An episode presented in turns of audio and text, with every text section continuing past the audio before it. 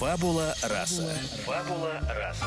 Добро пожаловать в подкаст Яны Семешкиной. Разговоры об искусстве и творчестве длиной в чашечку кофе. Как побороть прокрастинацию, перфекционизм и творческие кризисы. Как разрешить себе творить и стать по-настоящему счастливым. Об этом и о многом другом рассказывают гости подкаста. Режиссеры, писатели, художники и, конечно, звездные эксперты. Ведущие подкаста, журналист и литературный критик Яна Семешкина. Друзья, всем привет! Вы слушаете подкаст «Фабула раса». Наш подкаст выходит при поддержке книжного интернет-магазина book24.ru. По промокоду «Фабула раса» действует 30% скидка на все книги в наличии. Book24. Мы любим книги. Ну, а мы любим интересные разговоры и крутых спикеров, и сегодня мы говорим на деликатную, табуированную, но вместе с тем очень интересную тему, как секс влияет на креативность и влияет ли. И в гостях у меня Екатерина Макарова, уролог, сексолог, врач с 20-летним стажем, создатель курсов по развитию сексуальности, автор книг «Чисто женская тема» и «Браво, пенис». Екатерина, добрый день. Здравствуйте. По традиции мы начинаем с Блица. Это пять коротких вопросов, на которые вы отвечаете не задумываясь. Готовы? Ну, давайте попробуем. Первый. В чем ваша суперсила? Генетика плюс целеустремленность, концентрация внимания и трудоспособность. Ваш жизненный девиз — фраза, которая вдохновляет. Скромностью дел убогих. Три качества, которые вы больше всего цените в людях. Честность, принципиальность, порядочность. И три качества, которые вы не любите в людях. Мутность. а, мутность, необязательность и, возможно, лень. Последний вопрос, а, он всегда вызывает у наших гостей а, размышления. Что такое счастье для вас? Дети. Дети. Дети. Ну, отлично. Вот мы и подошли к нашему разговору. Я думаю, что начать нужно с генеративности. Вот uh-huh. э, мы с вами, Екатерина, перед тем, как э, зайти в эту студию, uh-huh. да, сидели э, на кухне, обсуждали, что же такое генеративность и будет ли это слово понятно нашим слушателям. А я такой небольшой хочу экскурс провести, потому что недавно я читала книжку, которая называется «Креативность», достаточно известного чикагского психолога Михая Чиксент-Михая. И он пишет, что такое генеративность. Генеративность — это способность человека продолжать гены или мемы. Ну, если очень просто, то это способность человека рожать детей, продолжать свой род и способность э, производить смыслы. То есть mm-hmm. стремление что-то оставить после себя. Детей, произведение искусства, творчество, mm-hmm. идеи и так далее. И э, так складывалось, что генеративность имела женский характер и мужской. Да, женщины рожали, а мужчины, вот они творили, созидали. Сегодня мы живем уже совсем в другие времена, mm-hmm. и женщина может быть генеративна по-разному. И в этой связи у меня возникает вопрос, можем ли мы сегодня говорить о том, что творчество и секс могут быть как-то противопоставлены? Этот вопрос не просто так у меня возникает, mm-hmm. просто, вы знаете, вот в Древнем Риме даже была поговорка либо книги, либо дети. Вот сегодня понятно, все по-другому, но все-таки, все-таки я бы не стала противопоставлять секс и творчество. Есть на самом деле очень много всевозможных там теорий, а, как соединить э, секс и творчество, как соединить там растрату энергии а, в сексе и на, или наоборот кумуляцию э, творческой энергии за счет секса и дальше там идти в творчество.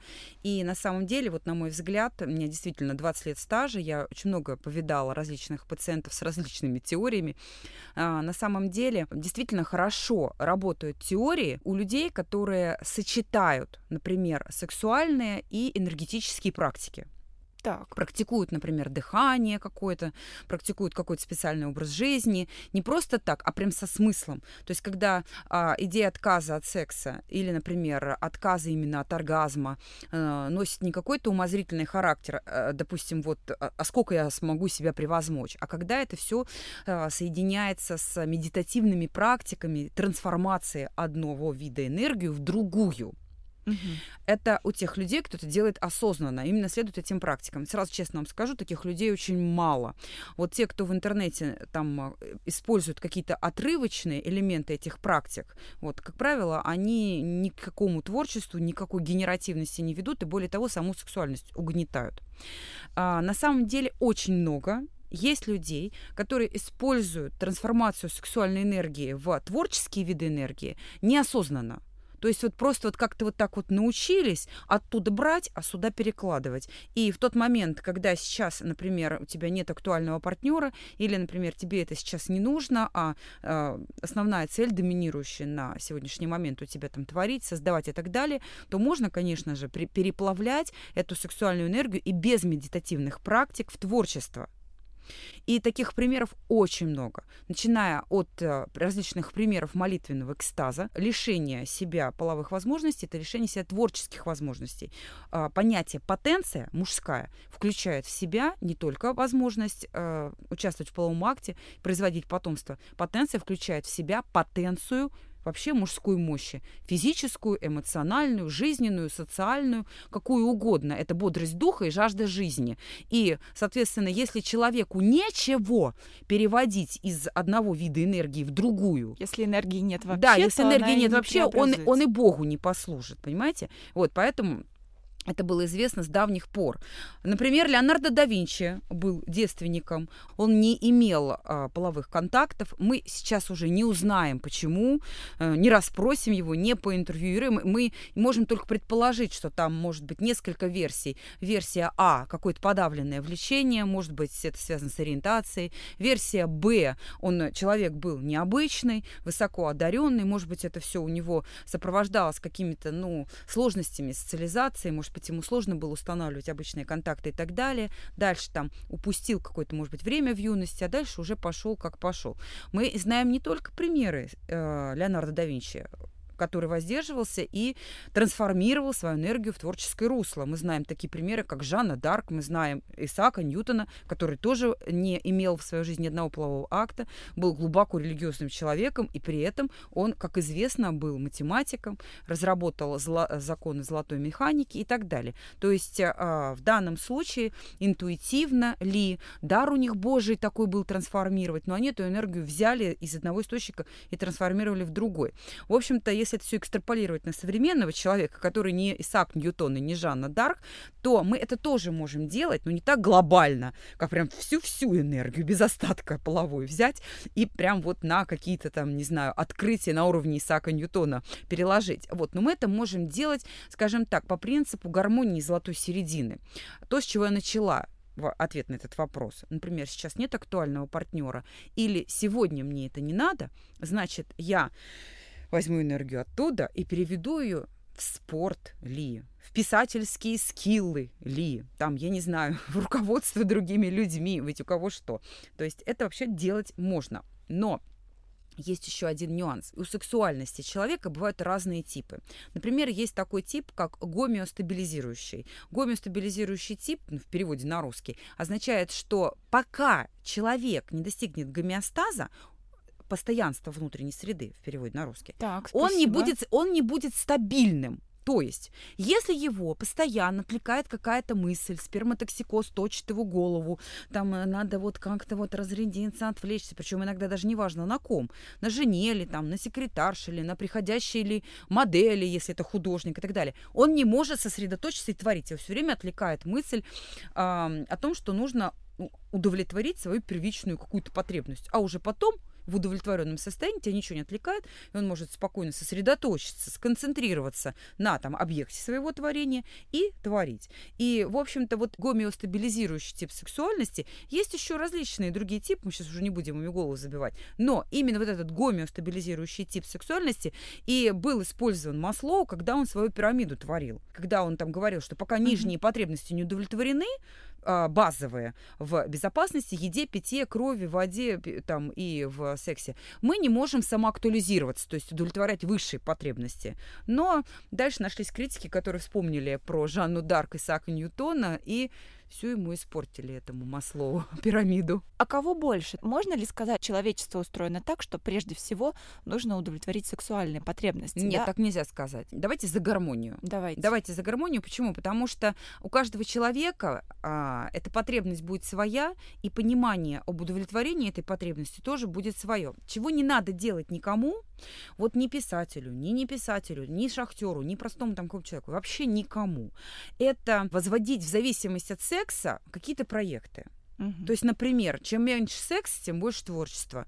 Вот я, например, сейчас секс подавлю, там сконцентрируюсь, побольше поработаю, завтра у меня родится шедевр. Почему? Потому что сексуальность, в принципе, это творческая энергия. Это вообще энергия, которая и мужчину, и женщину, и особенно мужчину толкает на дальнейшее свершение. Если, скажем так, человек в потоке действительно творит, и он забыл, пока творил, ел ли он, пил ли он, как давно у него был секс, а потом он так раз, все, озарение, я завершил, я победитель, я тут дописал, дорисовал, там, не знаю, достроил дом и так далее. Так, жена, ты где, иди сюда. Ух, я победитель, ух, мне хорошо. Вот, тогда это, ну, гармоничная личность. Он и не помнит, там у него два дня не было секса, или две недели, или, или, позав... или когда он там у него был. Но если начинается вот эта вот история, что вот я сейчас подавлю, а потом я лучше там что-то создам и так далее. Значит, подавляя посылы к сексу, позывы, фан- фантазии, какие-то импульсы. Мы подавляем сексуальность в целом. Сексуальность это так устроена, что она не может быть как-то подавлена или развита односторонне. То есть если мы подавляем посыл к сексу, мы подавляем сексуальность в целом. Если мы подавляем посыл к мастурбации или, например, какую-то фантазию разыгравшуюся, но на наш взгляд социально неприемлемую, нам так кажется, что вдруг она грязненькая, эта фантазия, давай ее подавим. Вот подавляя вот эти посылы, мы подавляем влечение в целом, сексуальность в целом. Дальше, подавляя сексуальность в целом, мы выводим свою личность из состояния баланса. И у нас получается а, вот эта несбалансированная сексуальность, она а, про- прорывается в каких-то там конфликтных изменениях личности уже в будущем. И, естественно, подавленное влечение человека, оно меньше рождает импульсов к творчеству. Поэтому, если оно само так идет, что там человек не очень востребован, ну не надо ему часто, или он, когда входит в поток, он про это не помнит, выходит из, потока, помнит. То есть он гармонично сосуществует со своей сексуальностью, не придумывая для нее никакого-то значения, ни когда она у него актуальна, ни когда она у него подавлена, тогда у него не происходит того, что я говорю. Но как только он начинает там специально воздерживаться для того, чтобы накопить энергию, чтобы у него там от сперматоксикоза голову взорвало, и он лучше там что-то такое натворил. В этом состоянии а, ну, мы придем к какой-то такой дисгармонии. Назовем это таким ласковым словом А, дисгармония. Окей, да, с этим понятно. А вот что такое сублимация? Вот давайте побольше поговорим про сублимацию. Сублимация это и есть то, о чем я говорю. Например, хочется, но колется. И а, хорошо еще вообще, в принципе, сублимация в творческую энергию является таким здоровым и, скажем так, э, ну, одобряемым способом защиты, способом перевода творческой энергии из одного русла в другую. А вообще, в принципе, сублимация – это перевод а, чего-то вытесненного в какие-то другие сферы. И это не всегда будет творчество, к сожалению. И дай бог, если это просто какие-то навязчивые странные сны, а не какие-то действия, поступки, разговоры, а, невротические союзы и партнерства с а, другими людьми, которые как ключ к замку удовлетворяют твои неврозы, компенсируют, точнее, твои неврозы. То есть, как правило, сублимация, она выражается в том, что угловатость человека Мгм. прорывается в каких-то других сферах. Мгм. Поэтому я и говорю, мы за гармонию. Да, то, вот интересно вы сейчас сказали, то есть получается, что воздержание от секса это вообще очень вредно. Да, это вредно. Это вредно. Это не вредно тогда, когда мы не делаем на этом нездоровый акцент и про это не думаем. Но как только мы начинаем возводить воздержание в ранг ценности, то мы наносим себе вред. Потому что что такое возне- э, возвести воздержание в ранг ценности? Это постоянно подавлять, думать о том, что хочется, но нельзя, э, срываться в мастурбацию, потом корить себя чувством вины за то, что я так... В общем, это отвлекает, наоборот, от творчества. Вы чувствуете, о чем я говорю? Да, а интересно, вот вы врач, вы наверняка знаете, да, какая-то норма, ну, условно говоря, а есть люди, которые там постоянно зациклены на сексе, да? Есть, есть конечно. люди, а, которые не так на нем зациклены. И такие есть, конечно. И а, как, где, этот, где найти этот баланс? А, вопрос нормы, он, в принципе, сейчас самый топовый. Потому что норма, безусловно, существует, и она существует у людей в социокультурном пространстве на интуитивном уровне. Вот мы с вами понимаем, что такое норма, что не норма, что черное, что белое. Мы это с вами понимаем. И возможно, если... кстати, мы понимаем, возможно, вполне мы понимаем это по-разному. Да, но тем не менее, а, когда рядом с нами что-то выходит за границы нормы, нас сами это одновременно шокирует или интуитивно приводит к ощущению, что что-то там не то и так далее. Норма, она интуитивно понимаема а, представителями одного социокультурного пространства. Понятие нормы сексуальных отправлений, там сколько раз, как часто, сколько раз за раз и так далее, это очень индивидуальный вопрос. Он сильно очень зависит от, полового, а, от половой конституции, от сексуального темперамента. Это врожденные энергетические характеристики личности, скорость нервных процессов, скорость электричества, электрохимических процессов, скорость восстановления после там усталости после утраты э, там какой-то части энергии и так далее. Это врожденные качества. Плюс, ну, с течением жизни на это накладывается еще и то, что он достиг в течение жизни. То есть как он заботился о своем здоровье, как он распорядился своими ресурсами, как он относился к профилактике. То есть где-то к 40 годам, а, где-то даже и к 35 годам влияние темпераментов уже нивелируется социальным воздействием и а, тем, как человек распорядился своим наследием. И вот в зависимости от этого темперамента у одного человека будет потребность, ну, скажем так, давайте, в 40 лет в сексуальных отправлениях там 5 раз в неделю, у другого один раз в неделю, у третьего один раз в месяц. Но э, такое международное сексо- сексологическое соглашение негласное за норму, да, да, за норму принимает 2-3 раза в неделю. И это называется условно-физиологическим ритмом. Условно-физиологическим ритмом. Что значит? Это значит, что ну, при каких-то там обстоятельствах, ну, уехал кто-то куда-то, заболел, там возникло какое-то воздержание. Потом постепенно все равно совместная партнерская жизнь стабилизируется на двух-трех разах в неделю. Вот. В целом, в целом ну, считается нормой где-то 2-3 раза в неделю. Но еще раз повторяю, нормы зависят от индивидуальных особенностей людей и от врожденных характеристик, таких как сексуальный темперамент. Да, возвращаемся к, возвращаемся. к нашей теме. Да. А я, когда готовилась к нашему разговору, ага. то, а, значит, читала биохимика и популяризатора науки есть такой Даниэль Ламан, и он а, пишет о том, что творческое поведение — это вообще поведение, направленное на размножение. Что мы шли в сторону развития социального мышления, развивали да, способность разговаривать, рассказывать интересные истории, мыслить абстрактно только для того, чтобы эффективнее привлекать к себе партнера. Выходит, что что творчество, искусство — это такая аналогия павлиньего хвоста, а, чтобы там э, самец мог привлечь самку, да, и, или там как-то наоборот. И в этой связи очень интересно, потому что почему-то в нашей культуре чаще всего секс и творчество, они противопоставлены. А, но а выходит, что это абсолютно как бы взаимозаменяемые, да, такие процессы. То есть если ты, ну, как-то внешне... Не смог сексом э, да. заниматься, поди хоть на пианино поиграй. А, да, или если ты не можешь внешне привлечь своего партнера, да, то ты становишься каким-то сложным, умным, интересным, талантливым и таким образом привлекаешь а, к себе партнера. Вот а, вы как а, врач, да, к, что, что вы можете по этому поводу сказать? Есть, Есть хороший доля... анекдот на эту тему, Давайте. одесский. У Жванецкого где-то я его слышала. Один пожилой настройщик с каким-то своим коллегой разговаривал как раз о половом вопросе, и вот этот пожилой настройщик и говорит, мне, говорит, главное девушку к роялю подвести там уж он как заиграет, она как там на павлине хвост отреагирует, но забудет, сколько ему лет, что он еле до рояля доковылял и так далее. Да, конечно, такое есть. Содержательность личности является частью харизмы личности, повышает уровень обаяния этой личности, повышает уровень интереса противоположного пола, ну или там потенциального полового партнера к этой личности. Так было всегда, есть и будет. И сейчас, когда а, у нас, ну, молодежь наша приходит и говорит, вот, мы не знаем, как найти партнера, партнера, там мы, у нас сложности, как познакомиться, как там обратить на себя внимание. Мы куда идем? Мы, мы идем в самоактуализацию личности. Стань сначала себе интересным, открой свое предназначение, а, там развивай какие-то навыки, научись быть интересным сначала самому себе. Ну, то есть развивать таланты. Мы в этом направлении идем. То есть, ну, ну вырасти какой-нибудь павлиний хвост чтобы им помахать и привлечь к себе партнера. Вот. Это с одной стороны. С другой стороны, эта теория несколько противоречит другой. Так, а, какой? Да. Угу. Дело в том, что женщины интуитивно, социобиологически выбирают себе в качестве партнеров а, мужчин стабильных. То есть тот, который павлиним мостом машет и всех женщин привлекает, это еще не значит, что он будет стабильно хорошим мужем и отцом моим детям.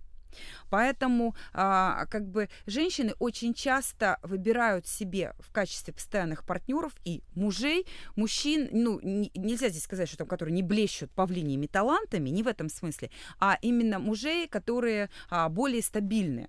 А, как правило, высоко такие примативные свойства, то есть а, есть такие люди высокопримативные, это какие? Вот, это такая классификация, высокая, mm-hmm. низкопримативная. Высокопримативные – это те, которые сильно зависят от своих инстинктов. Вот дай сейчас мне секс, и поесть, и поспать, и выпить, и отстань, а дальше следующий. Ты не можешь, ничего, мы другую девочку найдем. А есть низкопримативные, которые а, мало зависят от инстинктов и легко ими управляют. Ну, например, mm-hmm. там, хочу секс, ой, сейчас нельзя, я подожду. То есть это очень я вам примитивно объяснила, но тем не менее... То а... есть импульсивные и менее нет, импульсивные? Нет, нет, нет, нет, не другое. совсем другое. А люди, которые в состоянии усилием воли контролировать свои инстинктивные проявления, и люди, которые мало в состоянии вот тот, тот самый гомеостабилизирующий тип, о котором я вам говорила. Uh-huh. Вот да, и все, а то у меня от спермы мозги взорвутся. Уже из ушей сперма валит с тестостероном. Уже пора ее куда-нибудь пристроить. Вот. И, им сложно такие, например, способы сохранения энергии, как аскеза. Понимаете? Там вот такие вот способы. Вот. А, будем вот о них сейчас говорить. И часто очень среди высокопримативных мужчин бывают такие, которые внешне очень броские и нравятся женщинам. То есть они действительно иногда бывают, уж он рот открыл, так рублем подарил, там, они и ораторы, у них и таланты, они там и, ну, может быть, каких-то творческих профессий, еще что-то. Но женщины интуитивно часто их в мужья не выбирают. Угу. То есть это такая чистая уловка эволюции. С такими конечно, интересно провести конечно. несколько ночей. Конечно. И ключе? вот насчет, да, да, да, с таким интересно покрутить остерофазный роман но выстраивать длительные семейные отношения не очень. И это осуществляется не на уровне расчета. Браки редко осуществляются на уровне расчета. Это какое-то такое вот импульсивное притяжение к тому, кто тебе нужен. То есть сначала, сначала сделал, когда, а потом подумал. То есть она почему-то восхищалась этим мальчиком, ушла замуж за того. А оказалось, что так оно и надо было. И вот еще есть некоторый протест против э, идеи о том, что изначально, а, поскольку секс направлен на размножение, то мы вот все это там, ну, стимулируем все эти навыки или там какие-то качества у себя. На самом деле, если мы проследим а, я об этом сейчас пишу так. в книге, Инс... да, мифы сексуальности. Инсайты, да, интересно. да.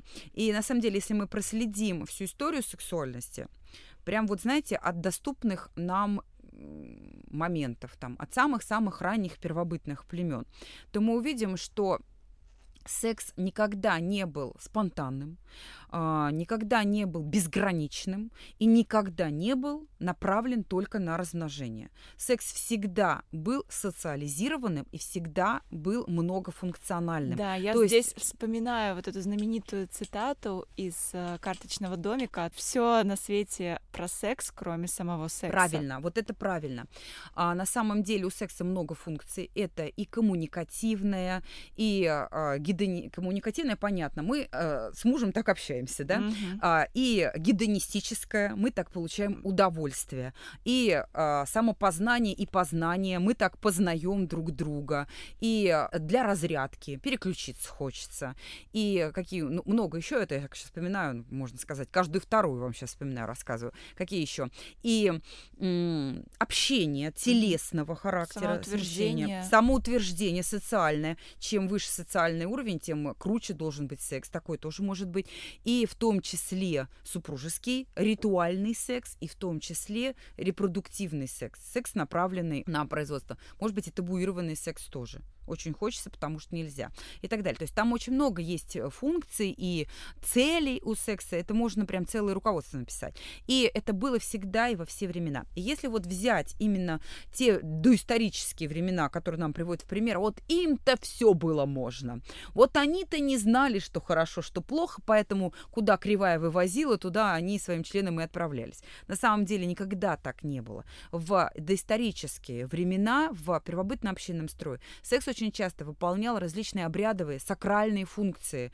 То есть для оргии для чего устраивались? Для того, чтобы, ну, допустим, там а, каким-то совместным половым актом, перед которым сначала они там разогревались, с улюлюканьем, там, с какими-то там, не знаю, круговыми хороводами вокруг костра под шамани выкрики и так далее. То есть они эмоционально заряжались, разогревались и так далее, а затем они символизировали соединение там космоса и Земли, там небо и Земли, оплодотворение дождем неба, матери Земли, и после этой оргии рождалось потомство, символизирующее, там, не знаю, урожай, таким образом они призывали урожайный год, э, урожайные там условия для плодородия, для там процветания этого племени и так далее. То есть это было а, такое, обр... такое обрядовая оргия, которая, в принципе, мало имела отношения к деторождению, мало имело отношение к удовольствию отдельного человека. И я представляю, вот даже какие-то наши партнерские на сегодняшний день заморочки, они даже странно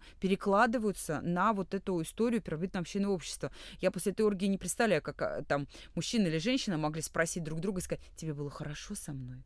Тем более, что очень часто эти оргии устраивались там в масках с раскрашенными лицами, в, в обезличенных условиях, то есть э, там не было этой персонификации, как сейчас в партнерстве. Мне хорошо им именно с этим Васей или с этим Петей, потому что он, я его эксклюзивно выделяю, я его люблю, я ему доверяю. Он, он знает меня, я знаю его, и поэтому нам хорошо. А там все люди в масках, они исполняют свой долг, они призывают дождь, чтобы земля была плодородной. Они дело делают.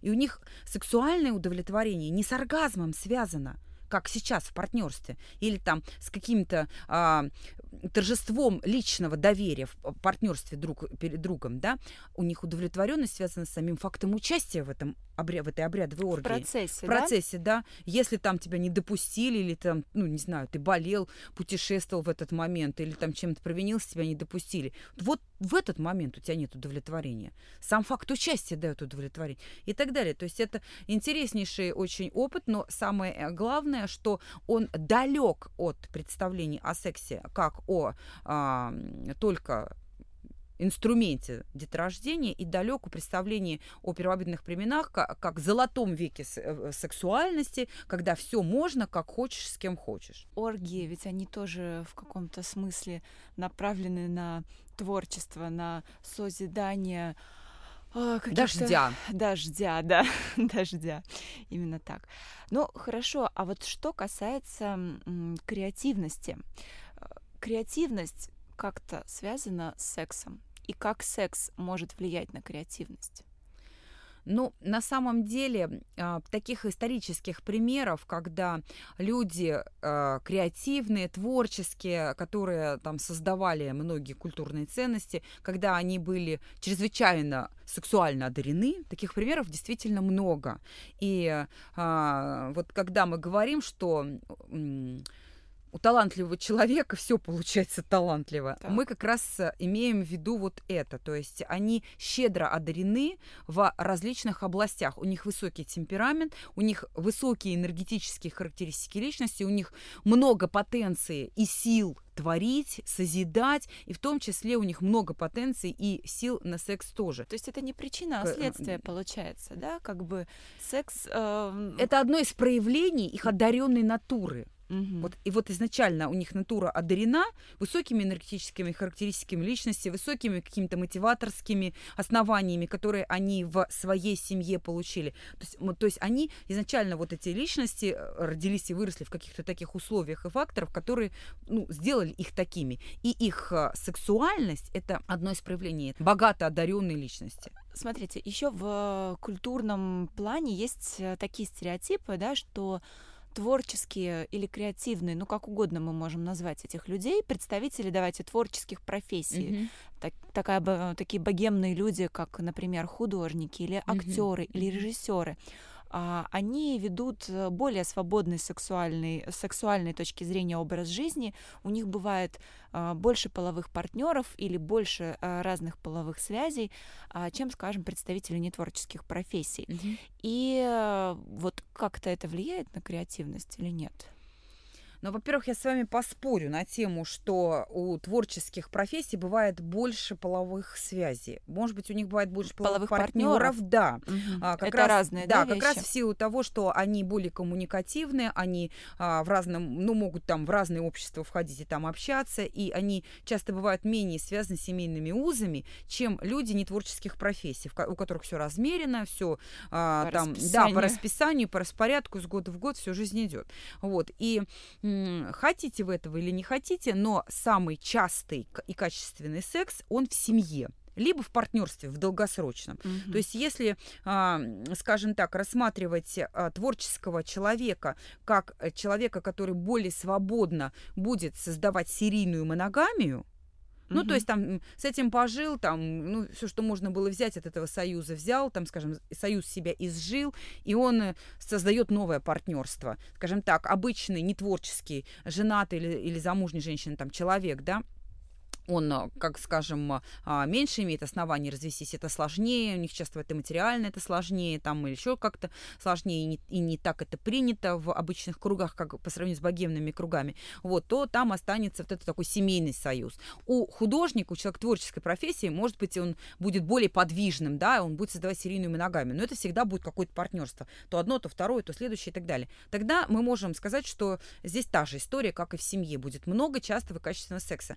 Но если речь идет о так называемых случайных связях, то их еще особый талант а, создать и особый а, талант в них с честью поучаствовать и выйти с честью. Потому что, а, понимаете, что такое случайная связь? Это пойди в это богемное общество, там кого-то себе найди и а, обеспечь продолжение этой захватывающей беседе и продолжение такое, где ты физиологически справился по-русски говоря, у тебя случилась эрекция, и ты смог провести половой акт до конца. И здесь уже сложности, потому что именно в постоянстве мужчина сохраняет свою потенцию. То есть, когда он регулярно тренирует свое тело в сексуальном смысле, то он себя хорошо контролирует, он понимает, что он сейчас вот хочет, сейчас некоторые телодвижения сделает в прелюдии, там какие-то у них принято с женой, да, и у него все получится. А когда он в какие-то свои богемные вечеринки выходит раз там в месяц или как-то, и неизвестно, кончится это сексуальной связью или нет, то он неизбежно попадает в синдром дотренированности, и в этом состоянии он не каждый еще половой акт доведет до конца, и он это знает. Поэтому у них часто а, вот эта вот сексуальная энергия заканчивается поговорить. Угу. Поэтому они такие душещипательные разговоры задушевные проводят, а вот до дела доводят ли это вопрос. Так, а, ну хорошо, здесь, здесь понятно. То есть в итоге, да, мы постепенно придем к тому, что э, секс никак не влияет э, на креативность. И на самом деле это интересно, то есть с физиологической точки зрения, да, а, секс как бы это такая... Это... Мне сейчас пришла да. в голову такая мысль о том, что вы пытаетесь придать, а, ну, найти такой способ сексуального поведения, чтобы его можно было а, обозначить как волшебную таблетку. Например, да. там, секс, ну, условно говоря, например, секс один раз в неделю, это будет больше да, писательских... Станешь толстым. Да, станешь там творческим каким-то гением. А секс, например, каждый день все-все израсходовал, сил на писательство не ну, осталось. А, я отве... Нет волшебной Об... таблетки не только в сексе, вообще нигде. Вообще нигде, да. А, но дело в том, что есть э, всякие разные писательские статьи. Вот я читала, по-моему, на дистопии, а, значит, один молодой писатель писал о том, что ни в коем случае нельзя, а, значит, себя а, баловать, да, нельзя мастурбировать, а, потому что все, значит, слог становится хуже, пишешь пишешь хуже, не можешь сосредоточиться и все такое. И некоторые мои друзья, ну то есть мы же вот обсуждаем и такие вопросы в том числе, и действительно что-то есть, то есть есть какая-то корреляция. Поэтому действительно было бы интересно узнать, как с точки зрения ну, физиологии все это происходит. И вот, допустим, есть ли разница между а, женским организмом и мужским именно в влиянии секса на эти творческие процессы? А, вспоминается почему-то очень пословица, как плохому танцору все время пол мешает. А давайте я вам задам встречный вопрос. Давайте. Что нужно писателю, чтобы писать? Ой, писателю нужно жжение внутри, нужно, нужно вот это желание высказаться, не, невозможность Нет, но не желание писать. высказаться может быть и у графомана, а у писателя что должно быть, чтобы писать? Ну, во-первых, мне кажется, графоман — это такое оценочное суждение, и э, тот но же почему? вчерашний графоман может Сегодняшний блогер, супер... да. Сегодняшний блогер и, и, и в целом завтрашняя суперзвезда, поэтому Здесь, конечно, большой вопрос. Ну хорошо, но давайте все-таки, что должно быть? Вот понимаете, писатель может писать сексом, писатель может писать без секса, писатель может писать с компьютером, а Вообще, а может от руки. Кстати, что ему нужно, чтобы очень писать? Интересно, что э, секс вообще в русской литературе это самая табуированная тема. У нас практически нет а, Я слов вам больше и скажу. нет описаний. Возьмите любое произведение Льва Николаевича Толстого, они все посвящены актуализации седьмой заповеди «Не прелюбы сотвори». А как она в этих обстоятельствах может еще проявляться или не проявляться? Ну все-таки давайте скажем, что нужно писателю, чтобы писать? Ему нужны идеи, ему нужен контент. То есть ему нужно некое внутреннее содержание, которое он перекладывает в бумагу. То есть у него сначала это должно быть, а потом он это начинает писать. А теперь вот скажите мне, если у человека это есть, ему секс помешает писать или нет? Повлияет это на слог или нет? А очень по-разному может быть. Если секс это а, инструмент для достижения до какого-то внутреннего счастья, и человек уже все, он не находится в конфликте, у него все хорошо, он этот конфликт пережил, и ему незачем наделять этим конфликтом своего персонажа. А персонаж и текст без конфликта очень неинтересен. Не соглашусь, не соглашусь, потому что получается, что вы ставите в зависимость а, какую-то внутреннюю конфликтность личности от а, способности создать какой-то острый сюжет сюжетный, такой остроконфликтный текст. Ну, потому что писатель — это человек, э, которого... Да, да, госпожа Бавари, Бавари — это я, как нам что... Густав Флабер писал. Да, и, кстати, Толстой, Толстой тоже говорил, что Наташа Ростова — это я. Э, да, писатель — человек, у которого постоянно что-то болит, и это заставляет его как раз э, переплавлять ну, вот смотрите, мысли в контент, ну, вот смотрите, как вы я говорите. вот вам честное слово скажу. Вот у меня трое детей, так. куча проектов, работа. И когда мне удается 15 минут в неделю пописать, мне ничего не мешает. Ни пол, ни секс, ни погода, ни природа. Да, очень. Мне, боже мой, слава тебе, Господи, 15 минут, если я так и начала быстро печатать, пока их у меня не отняли, пока кто-нибудь не пришел и не сказал, мама, я какать хочу. Понимаете? И, в общем-то, когда я... Вообще, я вам сначала скажу как сексолог. Давайте. Потому что я, когда что-то тоже пишу, я же не только а, пишу вот свои книги, да, я же еще и очень много пишу и постов, и текстов, и а, образовательного характера текстов в том числе. Вот, как педагог я же тоже пишу эти программы. Вот. И э, иногда вот пишешь, и в поисковике выдаются какие-нибудь там похожие там тексты. Открываешь, а это кто-нибудь типа вот этого вашего а, страдальца высказывается, как он там сексом позанимался, и все-все пропало, кончился контент, писать не про что нерв, которым писал, засох. Так. Надо было воздерживаться, чтобы нерв всегда был напряжен и сжег. На самом деле, я вам вот честное слово скажу, как сексолог, я когда вот такие измышления читаю, их очень много их пишут. Думаете, только писатели такое пишут? Их очень много пишут, что э, секс мешает карьере, секс мешает, не знаю, спорту. Я же говорю, плохому танцору ему не только пол, ему и даже иногда мошонка мешает танцевать. Нельзя ногой размах сделать. Вот. Я когда вот это все читаю, как сексолог, я вот просто, знаете, вот вещественно ощущаю вот это подавление полового влечения, сложности сексуальной коммуникации, угу. сложности в поиске партнера. И вот эти сложности в поиске партнера и сексуальной коммуникации он рационально объясняет тем, что это ему просто не надо, потому что он карьеру делает, книги пишет. Если он сейчас будет отвлечется на женщин, какая книга? Угу. То есть Но ведь это вот как да, раз к вопросу самоопра... сублимации, да? Да, то есть он э, такое... При... Это не к вопросу к суб... сублимации, это к вопрос, вопрос плохой социальной адаптации, затрудненной. То есть он не может установить партнерство и говорит, а, зелен этот виноград. Просто виноград такой кислый, поэтому мне он не нужен. И вообще этот ваш кислый виноград, он мне творить мешает. Проблема не в том, что он э, пишет правду. Он же субъективно это описывает. Но мы можем взять много таких случаев и объективно это оценить. А как выглядят все те люди, которые сделали такой вывод, что секс им кислый виноград, который творить мешает. И эти люди все высказывают одну и ту же боль. Им сложно установить партнерство. И сложно в этом партнерстве договориться сексуа- на сексуальные темы, в том числе так, чтобы у них а, случилась гармония. И они начинают писать, что а, нам не очень-то и хотелось вашим сексом заниматься. Вот, это одна версия. Если вас не убедила, я вам сейчас приведу вторую. А, вы знаете, из психологии есть такое, такая методика, как можно дезактуализировать боль. Ну, например, горе, страдание какое-то, не хватает чего-то человеку, или он очень злится на что-то. Как можно это дезактуализировать?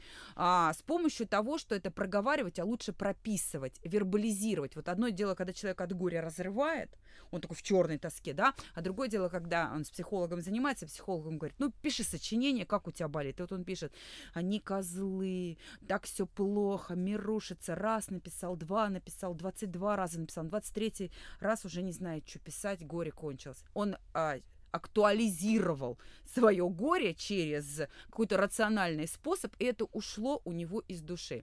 И вот сейчас я камень кину в огород всех сексологов. Как вы думаете, люди, которые много и часто говорят о сексе, а еще и пишут о нем, как вы думаете, что эти люди делают? Они дезактуализируют боль какого-то некомфортного, негармоничного, недостаточного секса у них в жизни. Ну, как бы не смог сексом позаниматься, но хоть поговорил, и все прошло. И вот, и вот в том, и вот то, mm-hmm это, это лишний раз подчеркивает то, о чем я вам говорю. Поэтому будьте осторожны. Это не то, что какой-то инсайт. А, вот оно оказывается как. Надо там сдерживаться, не мастурбировать, тогда слог попрет. На самом деле нужно видеть за этим, критично оценивать всегда бэкграунд а, знаете, подстрочье такое, что стоит за вот этим текстом и что двигало человеком, когда он такое написал. Такая поза. Вы там еще сексом балуетесь. Вот поэтому вы такая серая масса. А я писатель.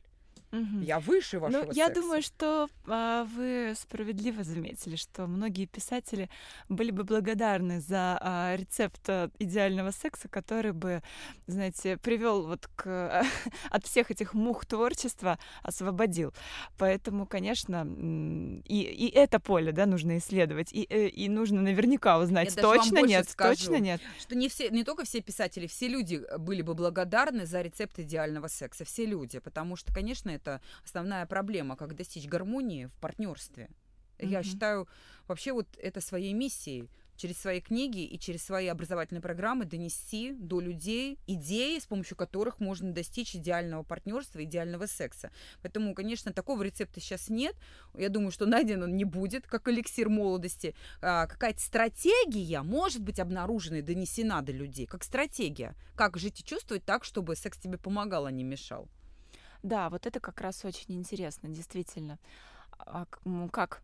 Как? Екатерина, мы все хотим узнать. Как? Как? Ну, давайте, во-первых, а, вспомним о том, что чтобы орган хорошо работал, надо его тренировать. Угу. Вот. Это мы знаем еще из а, детского сада, как учишься кататься на велосипеде, потом какое-то время не катался, а чуть-чуть подзабыл, а потом вспомнил. Мы все это хорошо знаем а, из курса музыкальной школы, да, как лето три месяца каникул прошло, потом пальцы деревянные, никак не научишься снова, потом потренировался и снова получилось. Мы все это прекрасно знаем. И э, в сексе то же самое. Э, чтобы функция существовала, она должна работать. Поэтому если хотите секса, нужно о нем не говорить. Не, говорить о нем нужно, особенно со своим партнером, особенно как вот вы мне этот вопрос не задали, но я вас его читала, про Достоевского, когда он свою жену подробно спрашивал о ощущениях, да, да. а вот я вот более яростно, когда входил. Ты что чувствовала? Тебе так лучше было или хуже? Да, Это а... называется сексуальная коммуникация, обратная связь. Она там ему что-то в ответ промурчала. Ну, ну, ну, ну, с точки зрения, конечно. Ага, значит, он говорит, а вот как надо-то в нее входить-то, чтобы она была счастлива. Вот, говорить надо, но не э, это самое в блогах там, чем меньше секса, тем больше писательских скиллов, а со своим партнером. Вот, дорогой, вот если я тебе не сжимаю посильнее, а как бы таким рублением легкие ударчики наношу, тебе как лучше? Он такой, ну, давай поруби еще. То есть все, они договорились, у них произошел диалог на эту тему, дальше они уже договорятся в идеальном сексе. То есть чувствуете, какой инструмент? Сексуальная коммуникация. Как достичь? Ну, договориться. А как договор... Я не знаю, о чем договориться. Узнаешь. Многие, это табуированная тема. Многие приходят на прием, на что жалуетесь? Я не знаю. А я как мисс Марпл должна узнать. То есть это табуированная тема, это не сразу узнается. Но возможность диалога на эту тему, она приводит к тому, что однажды человек раскроется, однажды он инсайтом, озарением поймет, ой, вот, проруби здесь еще, чтобы мне стало лучше. И, и вдвоем этого достигать лучше. То есть там ты сам не догадался, она тебе такой вопрос задала, ты, о, точно, давай еще. Вот, то есть, во-первых, это установление отношений и партнерства. Мы с вами сегодня много говорили на тему, что чем а, больше секса, тем, значит, у тебя стабильнее отношения с партнером. И наоборот, если есть партнер, значит отношения более стабильные, чем а, при отсутствии партнера. Во-первых, это установление отношений и партнерства. Во-вторых, это сексуальная коммуникация. А в-третьих, делание. Вот, например, можно посмотреть на Ютубе тысяча и один ролик на тему «Как вбить гвоздь».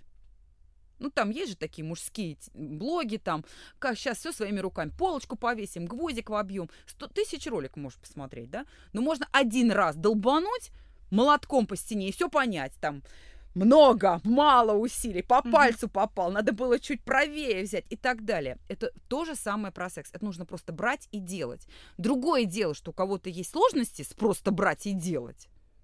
Как-то вот так вот. Что-то их останавливает, тормозит, тревога какая-то, неуверенность в себе, чувство сексуальной неполноценности, еще что-то. Но это же другой разговор, это уже разговор там про психологию, про методы коррекции и так далее. Но если мы хотим рецепта счастья, то давайте еще раз пробежимся по пунктам установления партнерства, сексуальной коммуникации. Делать, делать, делать, делать про, про, Достоевского упомянули, про Бальзака, то, что он мастурбировал до одури и не кончал, и дальше типа лучше писал. Вы знаете, это мог быть какой-то его личный лайфхак из разряда вот этого интуитивного а, э, такого э, как бы перевода сексуальной энергии в творческую. И, например, каждый может на себе это испытать после спортзала, после таких серьезных упражнений в душе.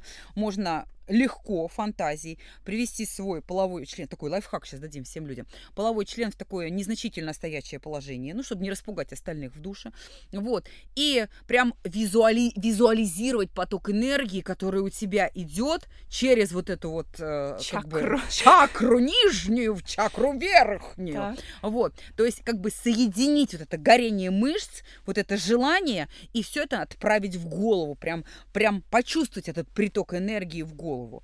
Вот. И это достигается тоже через мастурбацию, через легкую. Мастурбация это же не обязательно какие-то целенаправленные движения руками. Это же и фантазия, которая привела тебя к эрекции, ты мысленно что-то себе представляешь. Вот. И я так думаю, что у Бальзака было что-то тоже в этом роде. Потому что а, такой отсроченный оргазм, вообще есть такая методика, которая однажды приводит к очень сильному оргазму, который ты, ты заслужил. Но заметьте, Бальзак ничего не подавлял. Как вы себе представляете мастурбировать до одури просто так? Это ж какие фантазиями нужно себя, какими фантазиями нужно себя разжигать? Чувствуете, да, у Бальзака там эти фантазии прямо в голову шли и создавали ему творческий бэкграунд. Да, он, ну, он таким образом приводил себя в писательскую форму. Да, да, может быть, это была его личная зарядка. Входил в поток, а, не нужно думать, что при этом никогда оргазм-то не случался. Даже если бы он ставил перед собой такую цель, Никогда оргазма, чтобы не было, чтобы больше написать, чтобы лучше написать. Не переживайте, у природы есть способ, как это гармонизировать. Называется он мокрый сон. То есть полюция все равно свершится. Вот это вот накопленное возбуждение все равно найдет исход не в реальности, так во сне. И во сне у него все равно случится этот оргазм. Да, пишите, дорогие друзья, и занимайтесь сексом, и говорите об этом побольше. Да, да, и знаете, хочется сказать, помните это, есть ли жизнь на Марсе, нет ли жизнь, так и науке это неизвестно. Влияет ли секс на писательство, не влияет ли? Да, спасибо. У нас в гостях была сегодня Екатерина Макарова, а, сексолог, уролог и автор книг «Браво, пенис» и «Чисто женская тема». Спасибо, Екатерина, дорогие друзья. Спасибо, Яна, за интересные вопросы. Услышимся с вами через неделю. Пока.